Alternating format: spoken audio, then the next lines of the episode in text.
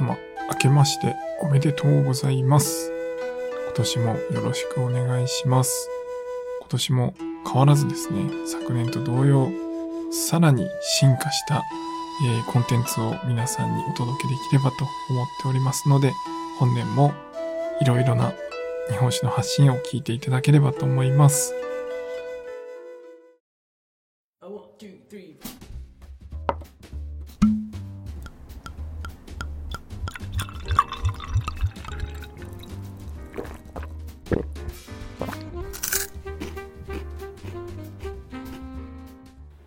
今宵も日本酒で乾杯。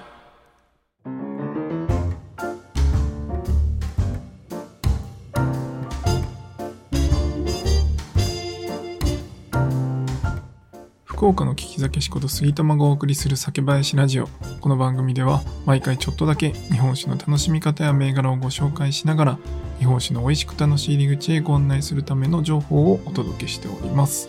今回のテーマは新年のご挨拶ということで今年やりたいことをいくつか皆さんにお伝えしたいなと思います。今夜も最後までお付き合いください。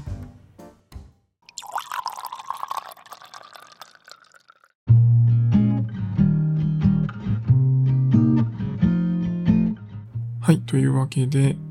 改めまして、明けましておめでとうございます。今年もよろしくお願いします。えー今日は1月3日ということで、今年の第1回目の音声配信をお届けしております。皆様いかがお過ごしでしょうか？まあ3日っていうことなんで、もうすでにね、皆さん初詣とか、えー行かれた方も多いかなと思いますし、おせち料理とかね、楽しまれた方も多いかなと思います。僕はね、実はまだ初詣は行ってなくて、まあちょっとね、あの、隣に実は神社があったりするので、えーそこに初詣に行こうかなと思ったりしてます。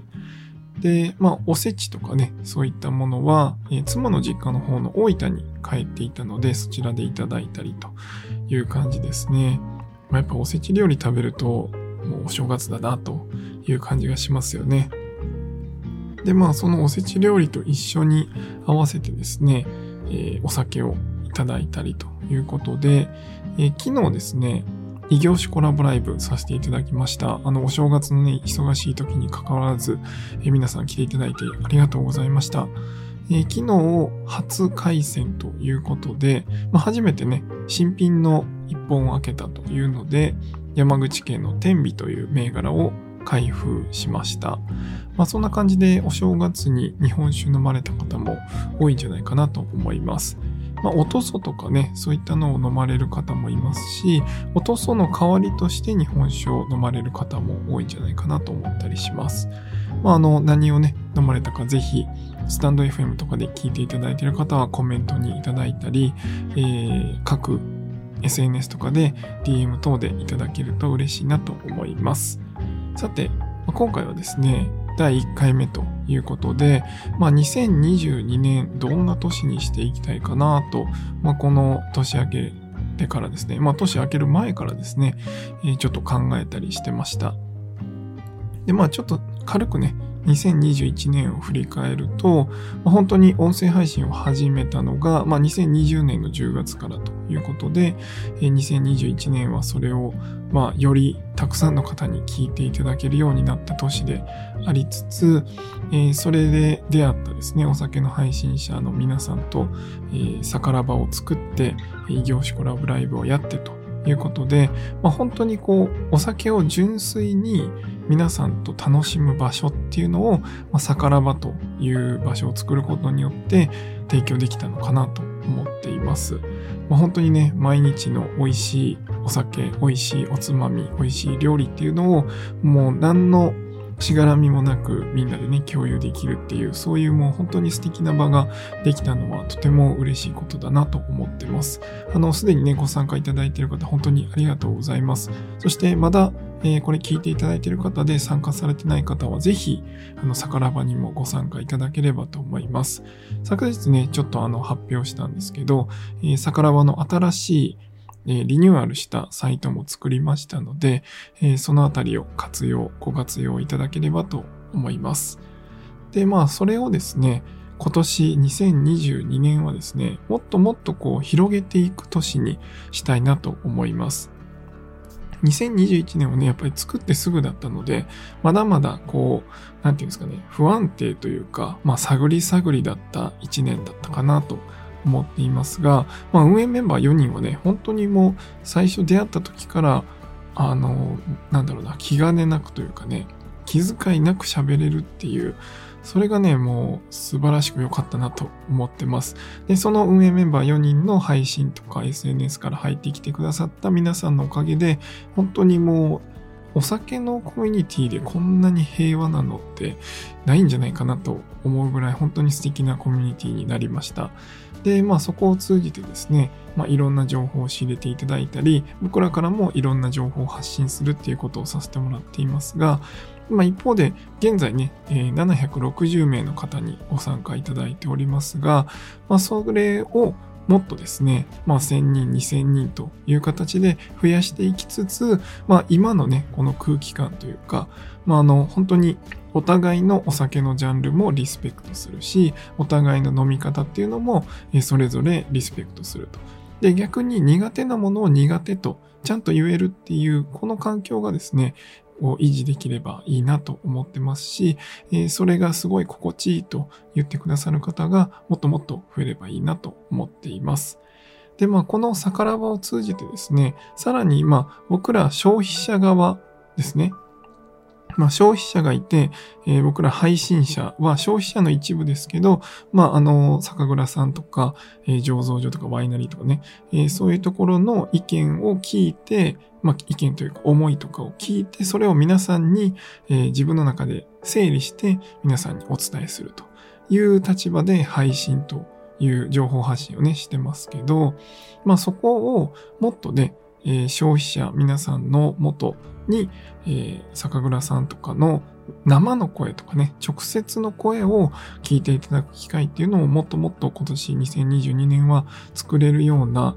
えー環境にしていければなと思ってます。まあ、この辺はね、昨日の異業種コラボライブでも話は出ましたが、まあやっぱりね、僕らが間を介することによって、こう噛み砕いて分かりやすく皆さんにお届けするっていうことはできると思っています。ただ一方でですね、やっぱりそこのワンクッション、あの、噛むことによって、まあ、ちょっとその熱量とかですね、まあ、そういったところは、こう伝わりづらくなってる部分も多少なりともあるのかなと思ったりしますし、あとはやっぱりこうやって言葉で説明するのと実際に酒蔵さんとかに行って、その場所を見てもらうとか、えーまあ行けなくても映像で見てもらうとか、まあ、そういったことによってやっぱり全然想像力で考えてねやってるのと実際に見るのってやっぱり全然違いますよね。まあ百聞は一見にしかずと言いますが、まあそういった形で、まあリアルにね皆さんにそのままお届けできるようなそういったコンテンツとかもどんどん進めていきたいなと、まあ進めていくというかイベントとかね、えーそういったもので皆さんにお伝えできるように、この逆らばっていうのをもっともっと大きくして広げて、えー素晴らしい場所にしていければいいなと思っています。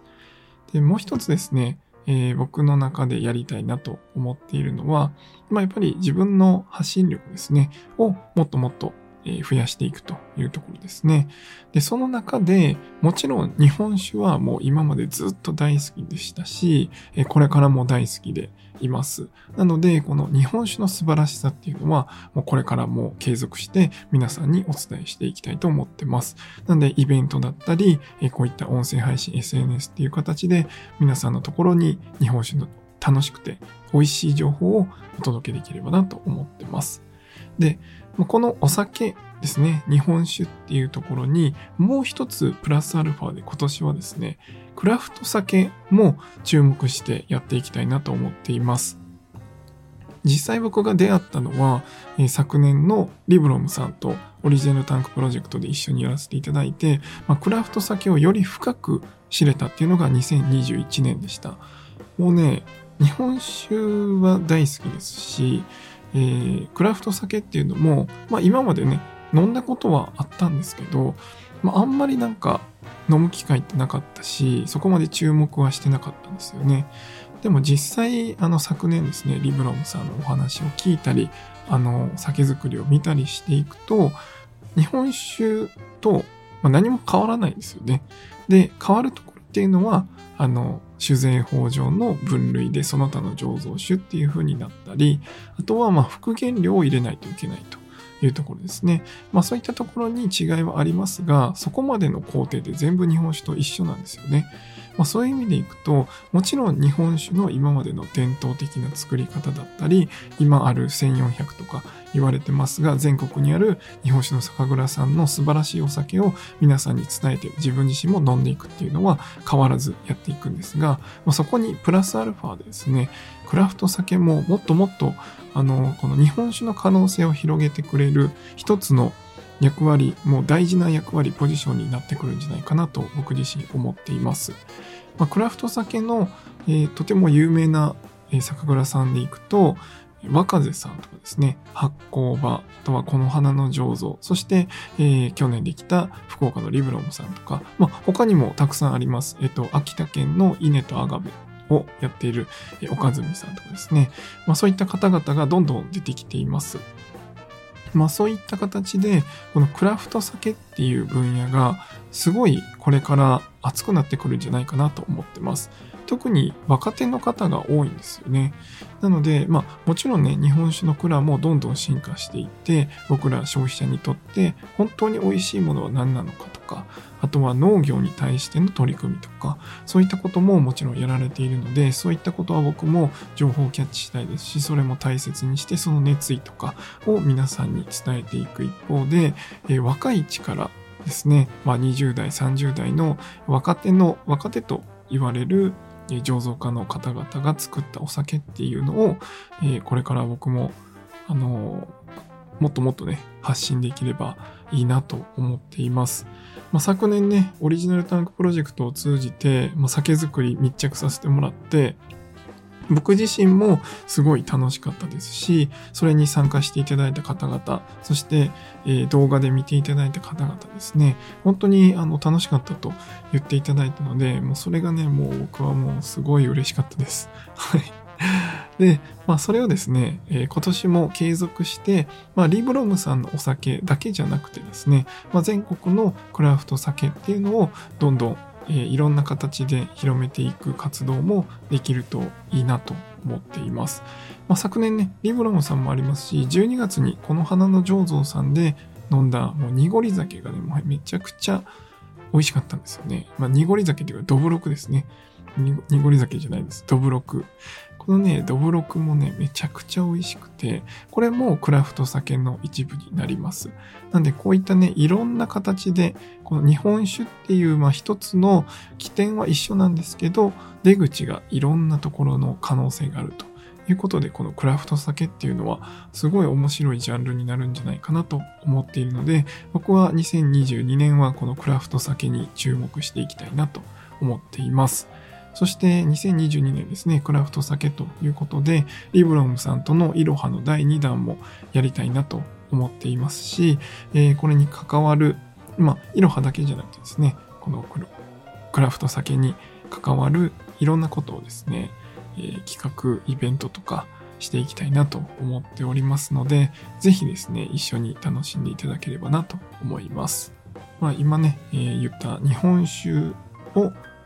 もっともっと深めていくっていうのと、えクラフト酒っていうことで、まあ、日本酒とクラフト酒を両輪でね、どんどん回していきたいなと思っています。で、今ですね、実はリブロムさんの酒造りとかも一緒に、まあ僕もね、消費者の代表というか、まあそういったところと、まあ昨年のね、オリジナルタンクプロジェクトもすごいご好評いただいたっていうところで、まあ、リブロムさんと一緒にクラフト先について、えー、どうしていくかみたいなところを一緒に考えさせてもらったりしています。なので、まあ、今年の肩書きとしてですね、まあ、聞き酒師、福岡の聞き酒師っていうのはもちろんあるんですが、もう一つですね、まあ、クラフト酒プロデューサーという名前をちょっと自分に課してですね、えー、その名前に負けないようにいろいろな活動をしていければいいなと思っています。まあね、このあたり、えー実際にじゃあ何すんのとかをね、具体的に、まあ決まってる部分もありますし、結構チャレンジングなことをしようというところもあって、まあちょっとまだね、言えないんですけど、えーそういったこともしようと思ってますし、まあそういったところをやっていけば、えークラフト酒プロデューサーっていう名前でも負けないような、そういった活動ができるんじゃないかなと思っておりますので、えー今年2022年の杉玉もぜひ、えー応援して楽しんでいただければなと思います。というわけで今回はですね、まあ、2020年2年の抱負ということで、まあ、今年やりたいことですね。魚場をもっともっと広げていく生産者と、皆さんをもっとつなげていくっていう活動と、日本酒、そして、クラフト酒というこの両輪をですね、皆さんにもっともっとお届けする自分自身も深めていくという一年にしたいなというお話をさせていただきました。皆さんは2022年どんな一年にしますでしょうかぜひね、抱負とかあれば、あの、シェアしていただけると僕もね、一緒に頑張りたいなと思いますので、ぜひ教えてください。というわけで、今回は以上にしたいと思います。酒ピース、お酒のご縁で人がつながり、平和な日常に楽しみを。お相手は酒林ラジオパーソナリティ杉玉がお送りしました。また次回の配信でお会いしましょう。良い夜をお過ごしください。Bye.